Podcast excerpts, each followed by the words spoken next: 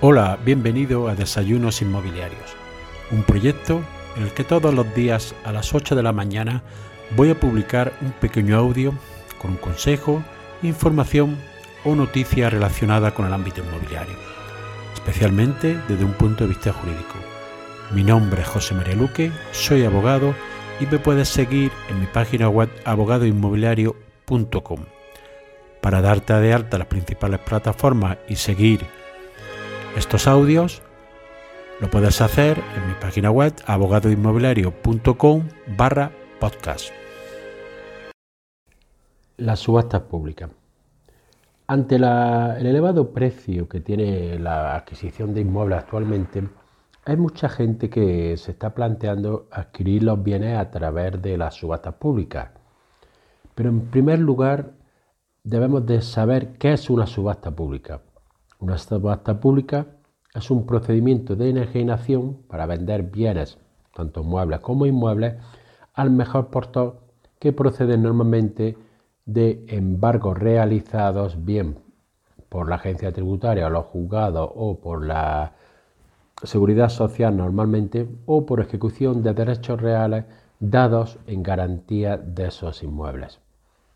Las subastas más habituales en España son las que se realizan por los juzgados o las que se realizan por Hacienda. También están las subastas de la Seguridad Social, aunque se tramitan por un régimen distinto al de los otros dos. En las subastas públicas hay gran cantidad de bienes, tanto puede ser como pisos, fincas rústicas, suelo, oficinas, plazas de garaje, local comercial, etc. La ventaja que tiene la subasta principalmente es que se puede adquirir el inmueble a un precio por debajo del mercado, ya que es consecuencia esta subasta de un impago que ha realizado el titular del bien, por el cual se ha ejecutado el derecho que existía sobre el mismo. Antiguamente, cada organismo que ejecutaba el bien realizaba su subasta. Así era habitual acudir a la subasta judicial que, realizaba el entonces denominado secretario judicial, que realizaba y las personas podían realizar la subasta a mano alzado en el despacho del secretario o en la sede judicial, lo que daba lugar a que previamente hubiera acuerdo entre distintas partes que iban a intervenir y había cierta manipulación sobre este sistema.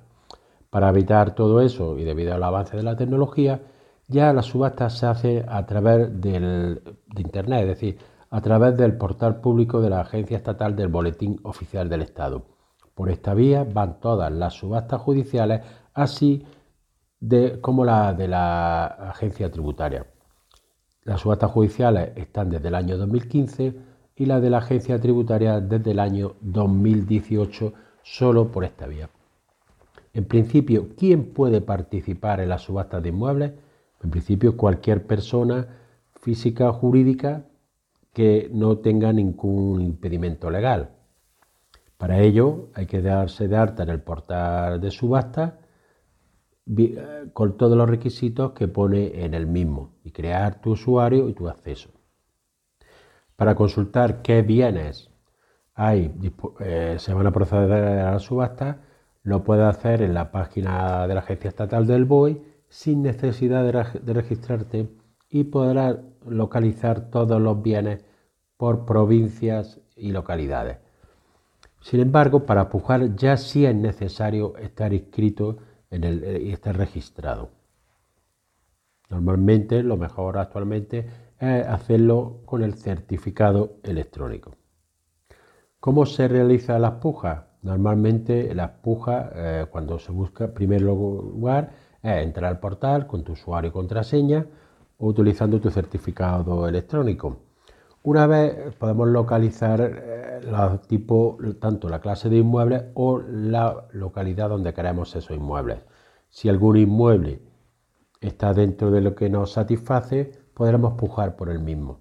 Pero hemos de recordar que cada subasta tiene unos plazos que están establecidos regularmente en el proceso de, por el que se realiza. Si está dentro del, plazo por el que puedes pujar, puedes acceder al bien.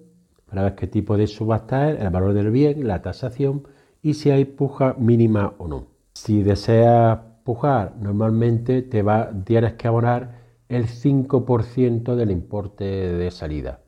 Cuando concluya la subasta, si te has adjudicado ese bien, se te ha comunicado contando con un plazo establecido para abonar las cantidades restantes en el juzgado o en, la, agencia tributaria. En este caso estamos hablando del 95%.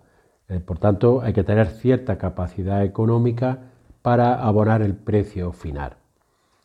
Por otro lado, si no, eres, no adjudicado el bien, se te devolverá el 5% que has abonado.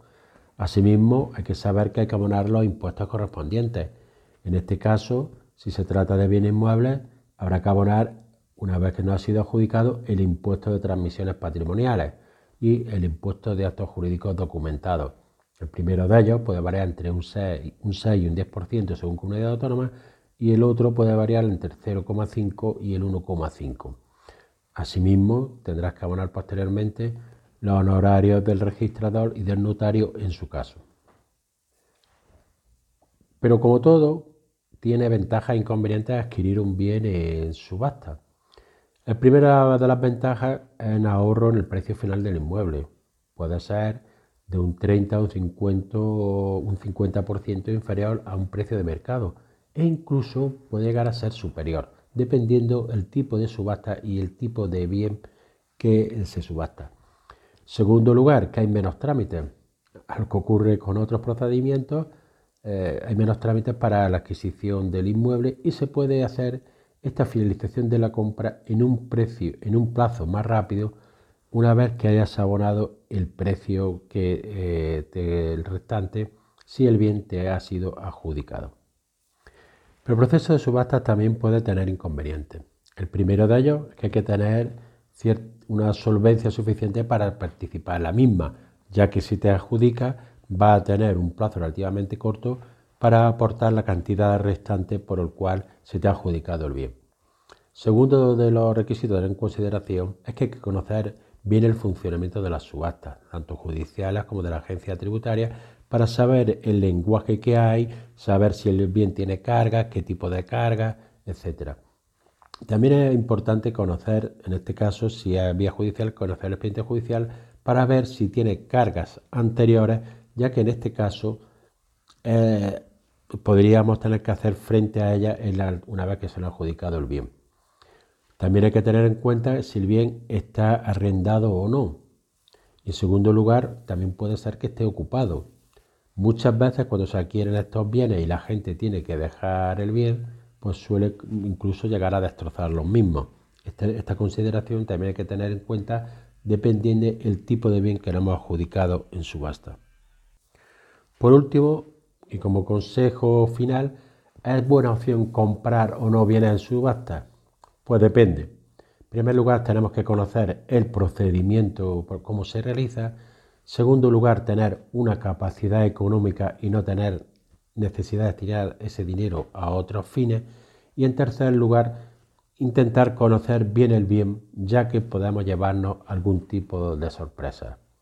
Nos vemos en el siguiente episodio. Y así llegamos al final del episodio de hoy. Espero que te haya sido de utilidad para ampliar tu conocimiento en el ámbito inmobiliario. Si quieres que este podcast llegue a más personas, puedes compartir en tu red el enlace del episodio o darle una valoración positiva en la aplicación que utilizas para escucharlo. Recuerda que me puedes seguir en abogadoinmobiliario.com. Gracias por escuchar, nos vemos en el siguiente episodio y que tengas un excelente día.